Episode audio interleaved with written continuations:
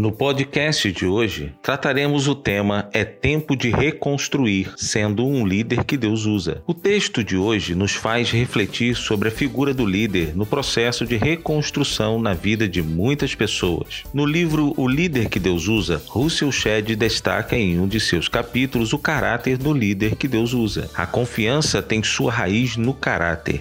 Os líderes que apresentam os mais nobres traços de caráter não precisam se manter no poder por força bruta ou engano diz ele. Precisamos estar atentos a características de pessoas que servem a Cristo. Nosso caráter deve estar moldado com marcas de santidade. É impossível estar na presença de um Deus santo e comportar-se de forma impura. Olhando por uma perspectiva humana, santidade coincide com boa reputação. O alicerce da santidade do líder está no caráter do Deus que ele representa. Outra marca deve ser uma vida cheia do Espírito Santo. Uma pessoa com esta característica apresenta coragem. Vejamos Pedro. A realidade do Espírito na vida de um homem como Pedro pode ser vista em seu sermão no dia de Pentecostes, em Atos 2, e em resposta aos líderes e anciãos dos judeus, que tinham o poder de colocá-lo na prisão e matá-lo. Atos 4:8. O encontro de oração após as ameaças dos líderes no Sinédrio resultou em um novo encher do Espírito. A consequência foi que eles, com intrepidez, anunciavam a palavra de Deus. Sabedoria também deve ser a marca de um líder. Isso é mais que ter uma mera inteligência, é ter uma inteligência divina. A sabedoria que vem de Deus é pura, não divide, é gentil,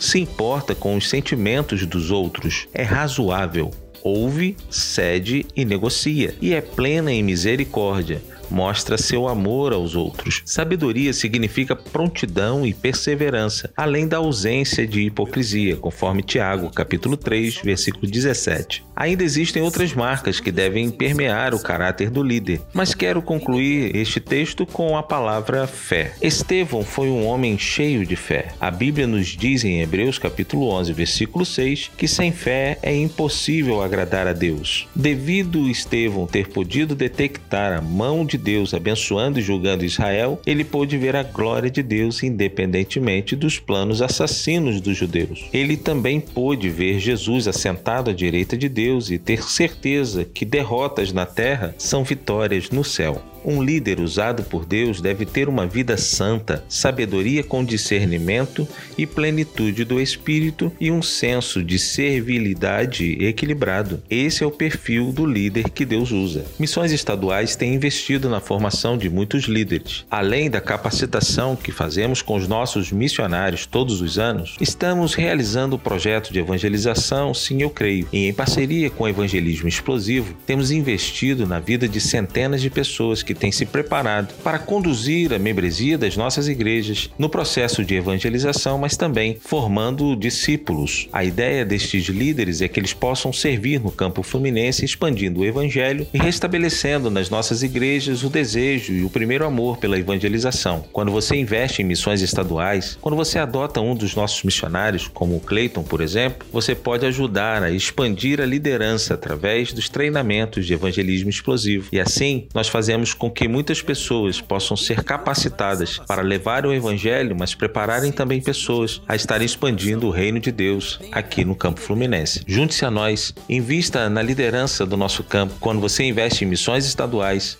você nos ajuda a expandir o reino mas principalmente a preparar pessoas para que essa obra seja realizada. Que Deus te abençoe, fique na paz do Senhor.